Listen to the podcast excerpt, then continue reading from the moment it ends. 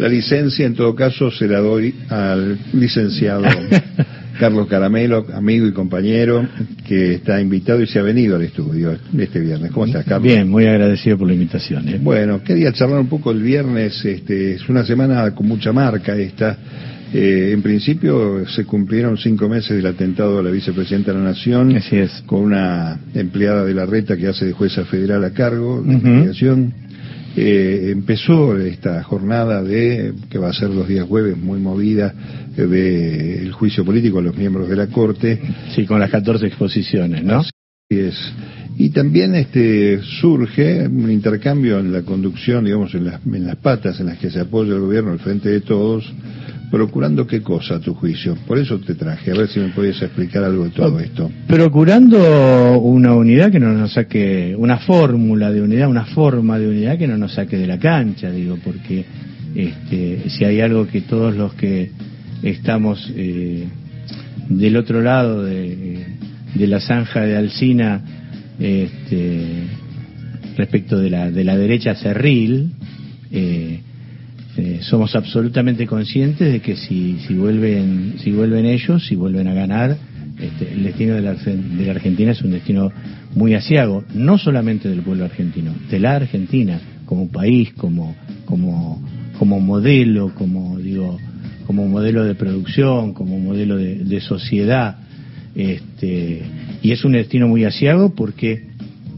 más allá de, de digamos de quien conduce los espacios políticos, esa derecha tiene una, una rara conformación que es que ellos no tienen conducción, tiene un patrón, digo, tiene un dueño, este, que por supuesto responde a otros patrones, pero que, que opera como un dueño, y ese dueño al que todos, digo, yo lo, lo miro este, ahí en el sur recibiendo gente y digo, pensar que estos tipos lo criticaban a Perón porque recibía gente en, puertas de hierro, ¿no? Y todo y todos van a, a, sentarse con él a, a, ver cómo los cómo los bendice y si los bendice.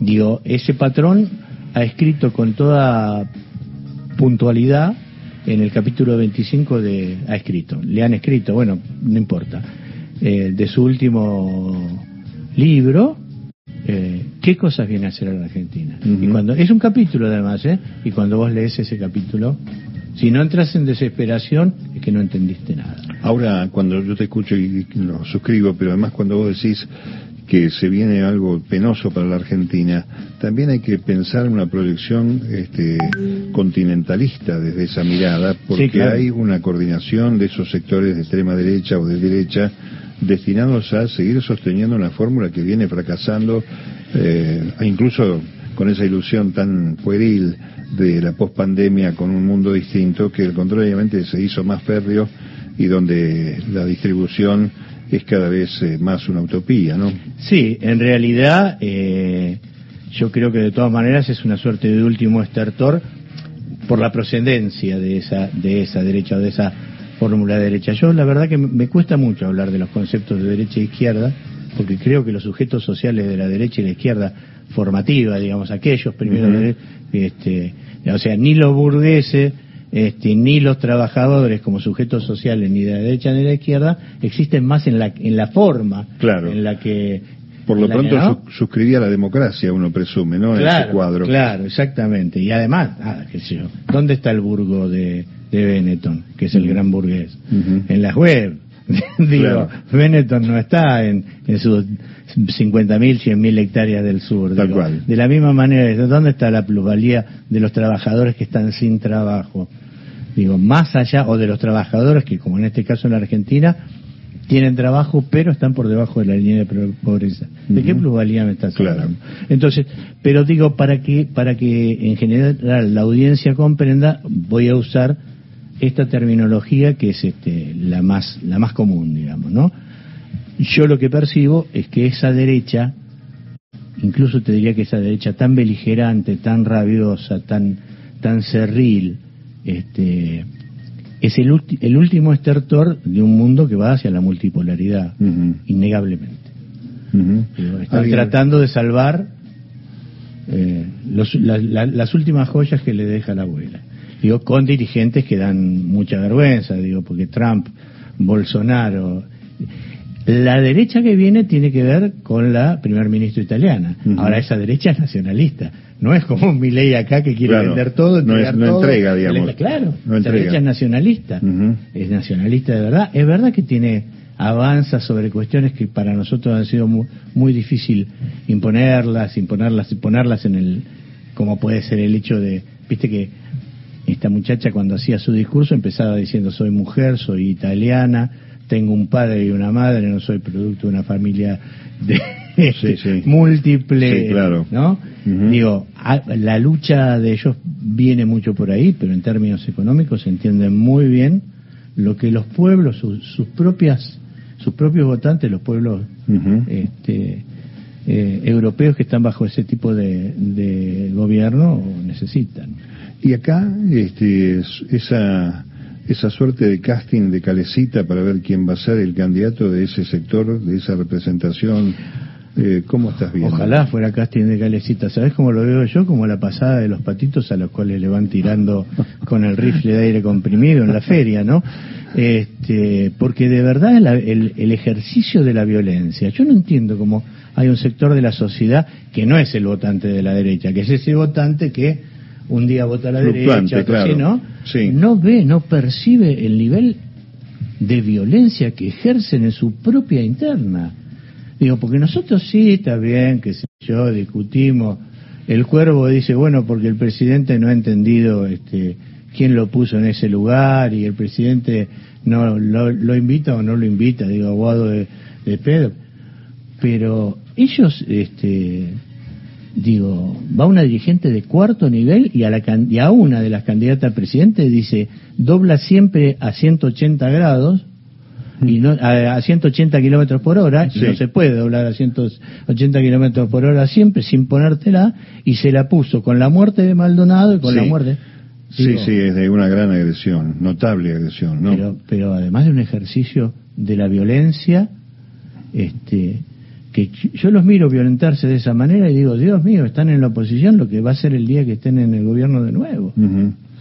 Pero no entiendo cómo la sociedad fluctuante, digo, la sociedad esta que, que vota nada, que si cambiara el, modelo de elecciones en Argentina y no hubiera el voto dejara de ser obligatorio, no votaría directamente.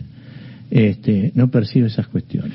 Hay un ¿Es, ¿Hace falta una mesa de conducción política en el frente de todos?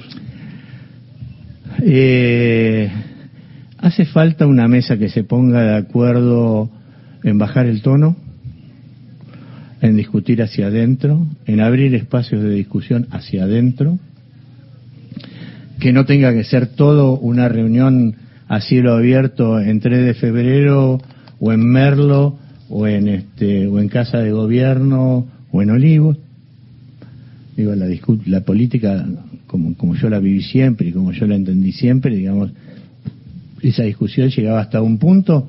Es cierto que también nosotros hemos tenido internas que se resolvieron a culatazos, digo, pero nos habíamos puesto bastante menos. Este, claro, pobre Antonio Cafiero siempre me acuerdo la marca de la corredera de la Brownie en la frente del caño que le pegaron, pero bueno, digo, nos habíamos vuelto este, mucho más moderado. Ahora, de pronto también esa moderación tiene que ver con una corrección política que parece un minué federal.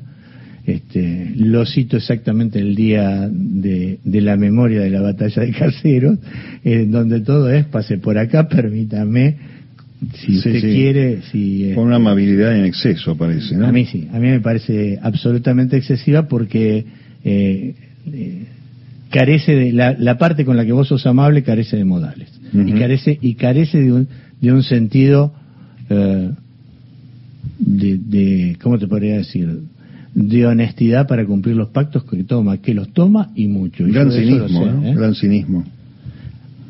Yo sabes que yo ni, ni siquiera creo que puedan este, ser eh, abarcados por la idea del cinismo porque es como como una suerte de amoralidad en la que viven, mm. ¿no?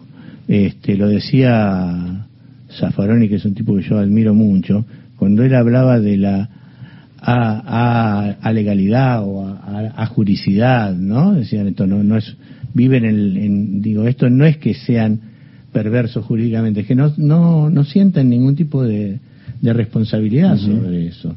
Este, por lo menos algunos de los dirigentes que yo conozco de la derecha este, sufren de esa, de esa ausencia. Eh, a ver, ¿cómo explicarte lo que quiero preguntarte? Eh, hay un hay una suerte de colisión siempre entre la intelectualidad y el peronismo, por lo menos en una creencia generalizada en tal sentido.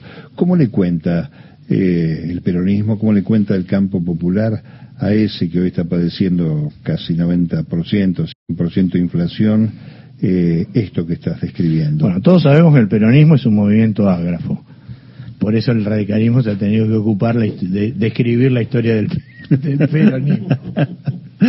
este, no, me parece, a ver, esas cosas se cuentan en territorio y con y con este con una voz que no esté contaminada del negocio. Digo, creo creo que el problema de muchos dirigentes territoriales es que reciben una voz popular con una demanda y cuando operan como como lenguaraces, digamos, como buenos lenguaraces, eh, lenguaraces cambian el discurso y transforman esto que le llevan al oído del presidente, de la vicepresidenta o de lo que fuere de una manera este, falaz.